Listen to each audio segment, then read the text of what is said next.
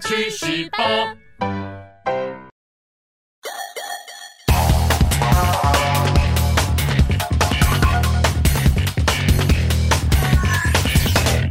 大家家好好，欢欢迎迎收收看看《 《去去史史霸霸之之干化水浒》。嘿嘿，上回呢，我们说到勾连枪大破连环马，据三山攻克青州城。嗯哎呀这一下呢，梁山呢不但又获得了不少的钱粮马匹，还一口气捕获了不少好汉。哦目前宋江收集到的好汉已经来到了八十一个喽哎。呦，八十一个，一口气灌这么多啊！嗯是啊哎，那我们赶快来数数看，又是多了哪些英雄啊？哎又要数啊！对呀、我最喜欢玩这个游戏好好啊！嗯好好好，要数就来数吧。好我们上次数到第几了？哎，记得打完那个祝家庄，收到扈三娘后，啊是来到了六十一个、好，那我们按照顺序来啊嘿。第九集收到的是插翅虎雷横、六十二、美染公朱仝、六十三、金钱豹子汤龙、六十四、小旋风柴进、六十五。接下来啊，是跟连环马相关的、啊哎这个百胜将韩涛啊，六十六、天幕将彭吉、六十七、轰天雷林震、六十八、金枪手徐宁、六十九以、及大将双边呼延灼啊，七十，哎哎，还有二龙山上面的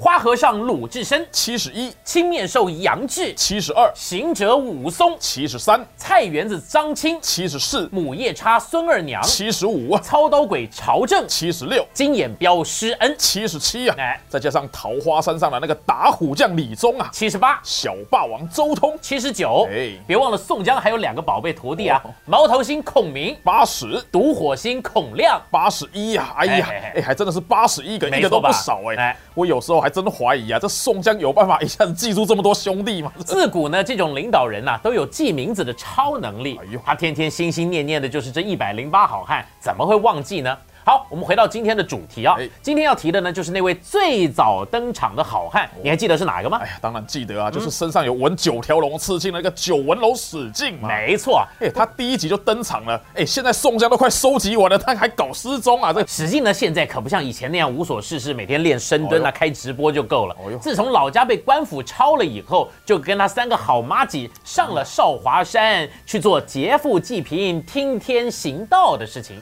哇，那跟梁山的宗旨很像哎、啊哎、宋江应该赶快把他招进来入伙啊！那是当然了。鲁智深因为跟史进有点交情，自愿跑一趟华州，哦去请这些好汉来入伙。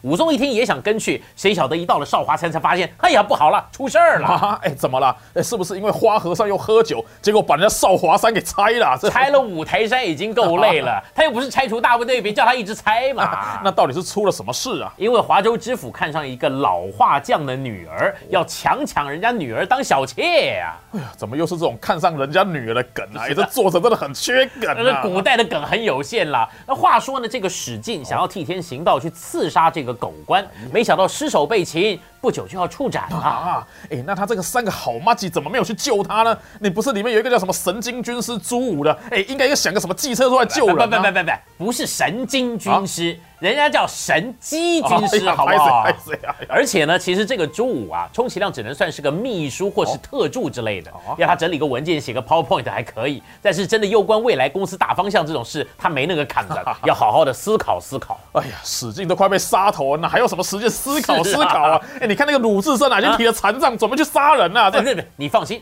鲁智深这个人莽，虽然莽，却还是有点脑子哦。他带着禅杖出门，但是他也观察了形势。哦，还观察什么形势啊？原来啊，这个华州知府是个怕死的家伙哎呀，出门呢都要大阵仗的，带了一大堆保镖。鲁智深一看，呵，一堆人在他的身边哦，时机不对，不好下手，只能在远处狠狠地瞪着知府。哦，你要瞪啊，你就偷偷的瞪啊！哇，这鲁智深的两个眼睛啊，瞪得比铜铃还嗯大，我看跟拔蜡一样大 了啊。哎、这不被人家发现有人在瞪他，还真难呢、那拔蜡眼油实在太夸张了 点。不过呢，就像他你讲的一样啊，这个知府呢，大老远就从轿子里面看到一个大和尚，一脸杀气哎的呀站在那边，像有人欠他钱一样的，就觉得哼哼好像不太对劲哦。哎、那知府到底出了什么招来对付他呢？知府呢想了一条计谋哦，他回到衙门以后啊，就编了一个很烂的理由，说他家里面呃水管漏水，要找和尚来修啊。哇， 哎、拜托，这个理由也太烂了吧！这水管漏水，你不是应该找水电工阿贤吗？ 你找找和尚干嘛？这水电工阿贤呢、早就金盆洗手，哎呀不干了。哎呦 最后呢，就把鲁智深给找了来。最后呢，鲁智深就这样被骗到衙衙门啊去，给十几个官兵抓起来打入死牢了呢。哎这也太逊了吧！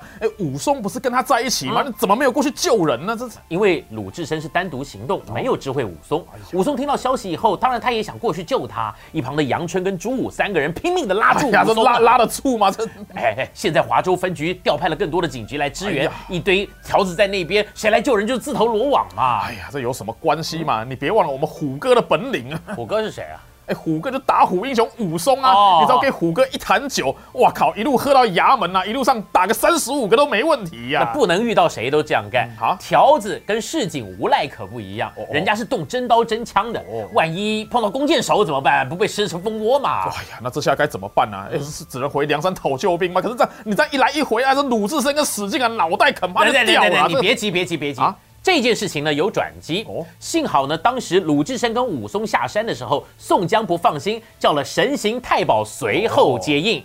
戴宗呢就来到了少华山，听完这整件事情的经过，吩咐众人千万不可轻举妄动，他就赶紧使出神行大哎法呀，回梁山讨救兵去也。哎呀，还好啊，还有这个神行太保啊啊，哎，很多关卡都是靠他才有办法过是的，啊这根本就是人肉的 iPhone 嘛，这 是。人肉 iPhone 说的也对了哈。宋江呢，听说自家兄弟被抓的事情以后，随即调派了十几个头领，率领七千兵马前来打华州城。哎呀，现在梁山好汉这么多啊，要攻个华州城啊，我看是轻而易举嗯哎，啊你。还记得我前面说过的吗？华州知府是个非常怕死的家伙呦，每天出门都要带一上一两个保镖，连华州城的城墙都比别人高两倍呢。哎呦，我看啊，不单单是军队啊，嗯连那个末日丧尸大军啊，都爬不上去嘞。这这吴用一看到这么高的城墙，也是眉头皱起。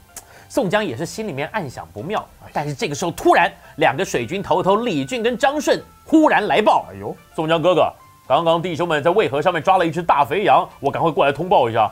哎呀，现在这种时机啊，我哪有心情管什么肥羊？哦哎呀，直接宰了做成羊肉炉，哎，分给众弟兄们吃吧。这呃，不是啊，哥哥啊，这肥羊上面还插了一个旗帜么，小弟不识字，还请哥哥帮忙鉴定一下。哎呀，这羊的身上还插旗帜，哎哦那、也太奇怪了。哎，该不会是什么新调旗要来进口美羊了？这这哎哎，宋江一看旗帜上面写的什么“奉旨西岳将乡太尉宿元景哎，这是什么鬼啊？这”，哎，原来这个家伙呢啊是皇帝派来西岳华山进香的哦宿元景宿太尉。我靠，搞了半天了、原来是个人啊！啊哎呀，我还以为真的有一头肥羊哎，看来呀、今晚无法加菜啊了。加菜随时都可以嗯加啊，机会可不是随时都有。吴用一看到素太尉以后啊，深锁的眉头突然解开了。嘿嘿，哥哥，这下子鲁智深有救了。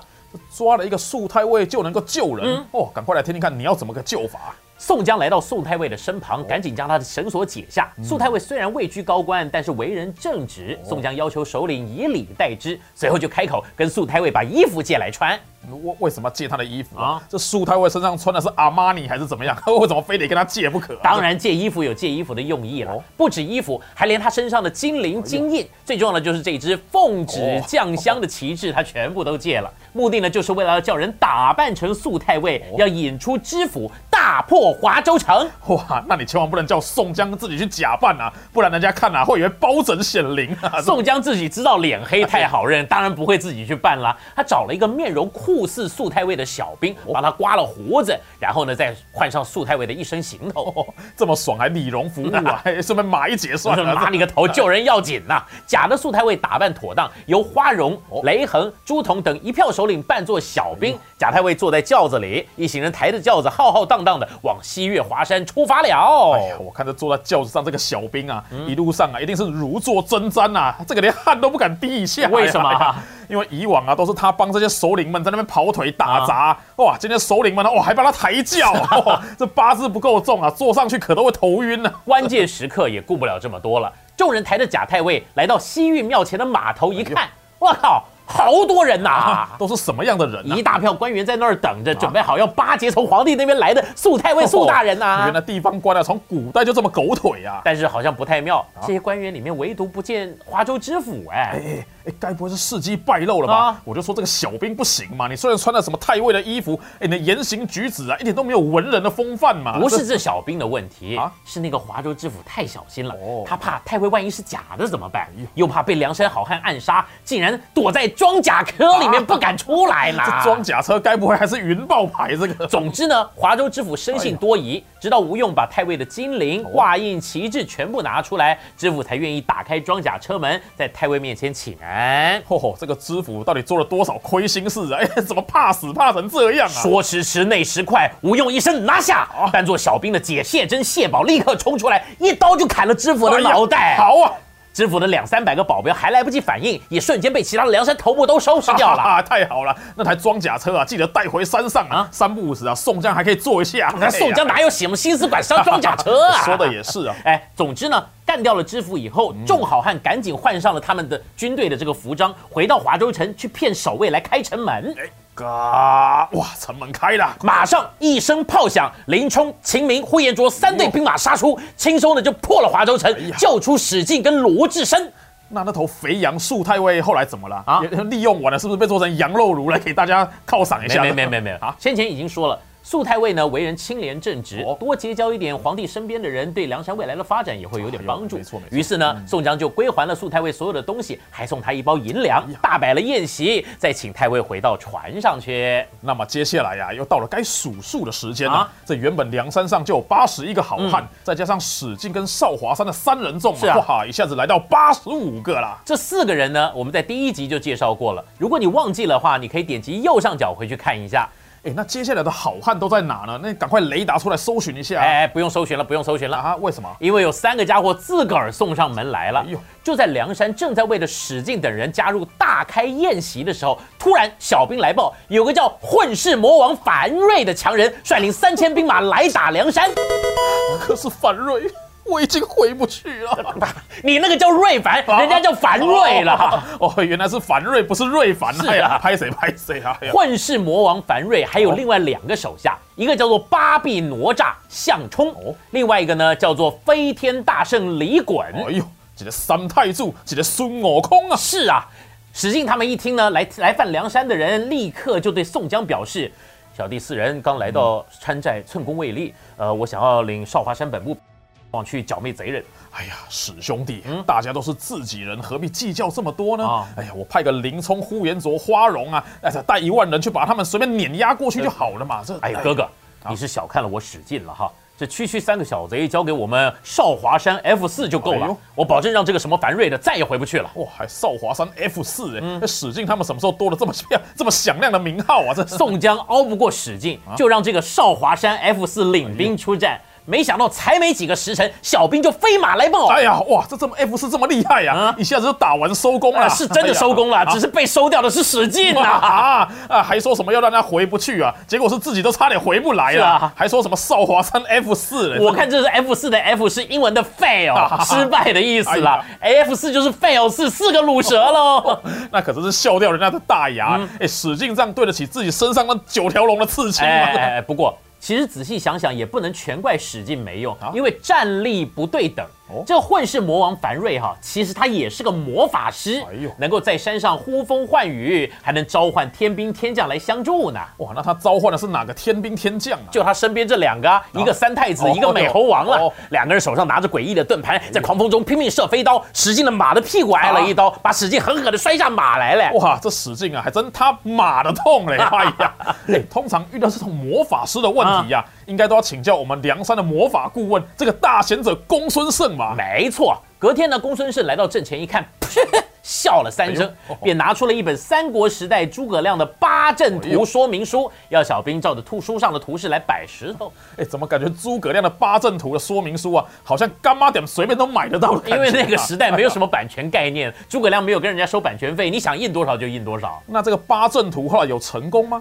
樊瑞啊，虽然会魔法，却不懂阵法哎，呀很快他就被被困在这个八阵图的里面哎呀。他再次念咒，想要释放风魔法逃出去。公孙胜一看，又从背后拔出了那一把哎，。我知道啊松文古定剑嘛，啊哎呀这把剑啊，每次都莫名其妙，我就从背后拔出来了。搞不好哎他呀背后有个四次元口袋哎呢。话说，公孙胜拔出了剑，大喊一声“急哎”，呦瞬间一招天罡五雷鞭魔法。就把樊瑞等人电得东倒西歪，下跪求饶啦。一样有雷有鞭呐、啊，啊这个天罡五雷鞭呐、啊，嗨，比什么那个哎呀闪电五连鞭厉害的多啦！这没错，樊瑞一看遇见高人啦，一投降，没先去找宋江，反而先找公孙胜拜师，想学天罡五雷鞭哦呐。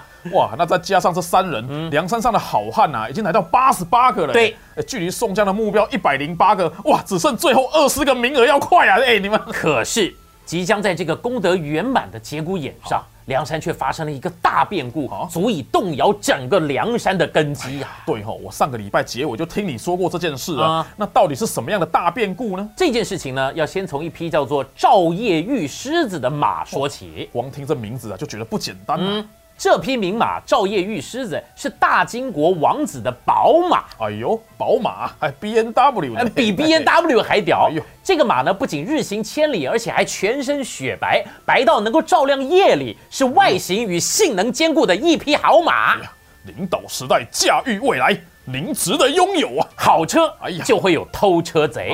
有一个专业的偷车贼，就叫做金毛犬段景柱，他把这匹马给偷了，带上梁山，想要献给宋江，当做他的入会礼。哦，哎哎，这个人搞不清楚状况呢、啊这梁山上的老大是晁盖啊啊！哎，你送礼直接跳过老大送给老二哦这，哎，这样做有点白目哎，这这是人人家晁盖车库里面早就一堆兰博基尼啊、玛莎拉蒂的哦哎呦，只有宋江他还在开国产车哎，呢。可是你你别忘了，刚刚从化州收到那个装甲车，你忘了？来来来来，哎装甲车也算了哈，但是他就是没有名哎呀车嘛。 那收下这个金毛犬的段景柱，他就会变成有名车阶级喽。 要是马送成了也没事儿啊啊。问题就是段景柱的马最后没送成啊原因就是因为段景柱路过了一个叫做曾头市的地方，宝马被曾家五虎给抢走啊了。增加了五虎，嗯，哎，我只听过温拿五虎啊啊，你现在又增加了五虎，哎呀，那温拿变成石虎了，啊，不是石虎在在苗栗啦， 不是曾家的曾，哦是姓曾的曾哦，曾子的曾。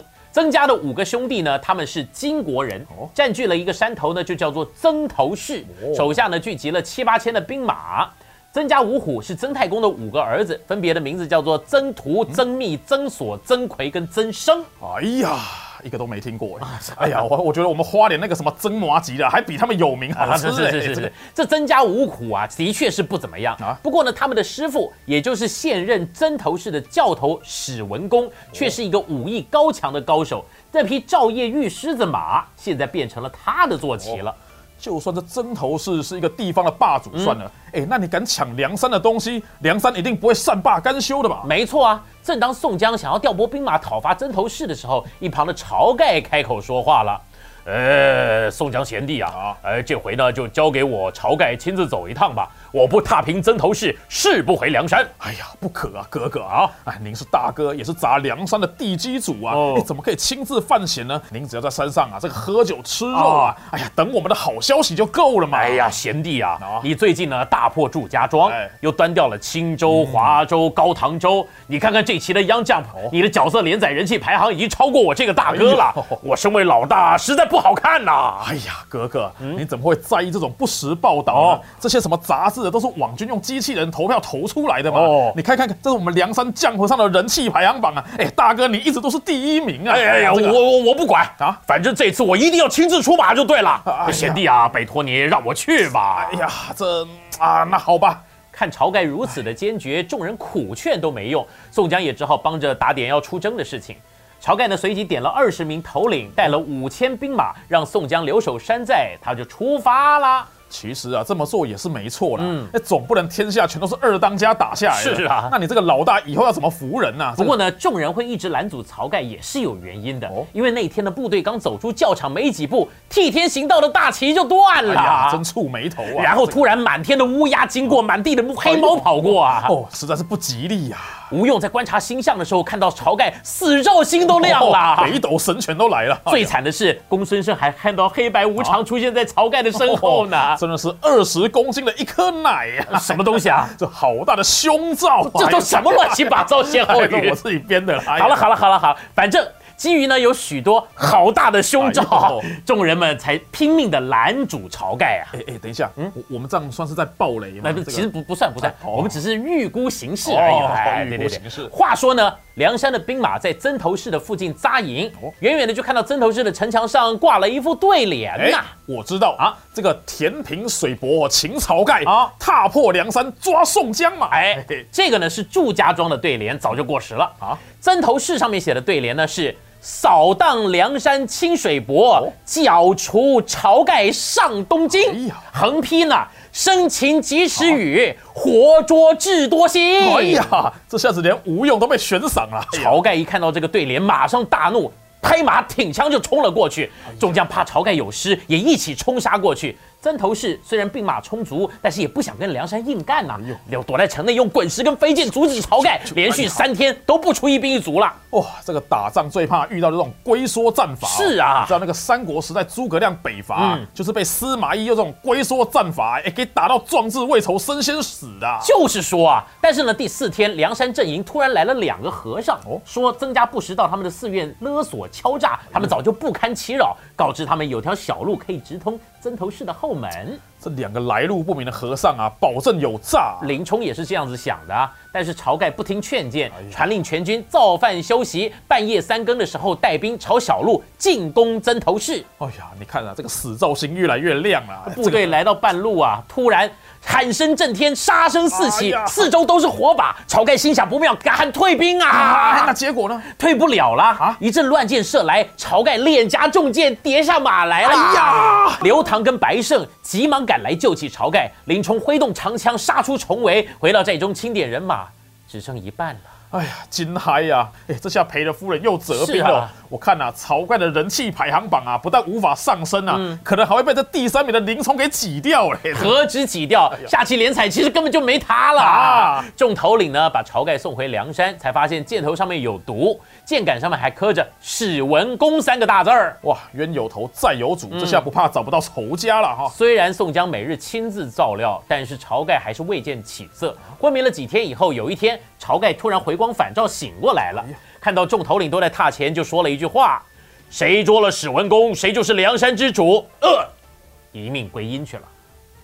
看来呀、啊，这个晁盖对宋江啊，还存有心结。什么样心结啊？你要传位，直接传给宋江不就好了？啊偏偏要搞个什么抓了史文恭才能当梁山之主的这种期间限定活动。哦哎呀，万一哪天史文恭喝醉酒哦，啊啊哎、被隔壁那个卖槟榔的阿飘给抓了，那阿飘不就变 成我们梁山 之主？怎么对对对，所以啊，晁盖死照新线，哎呦他最后还听真的听到了“お前はもう死んでいる”，然后他就过。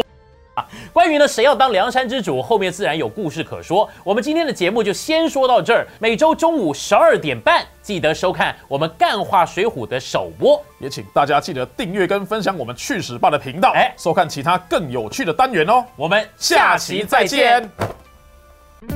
今天去十八的内容大家觉得怎么样呢？如果觉得有趣，请留言回应。去十八是你公余闲暇最佳良伴，快点下方链接订阅、分享给你的同事朋友，也别忘了开启小铃铛，第一时间接收发片通知。大家一起去十八！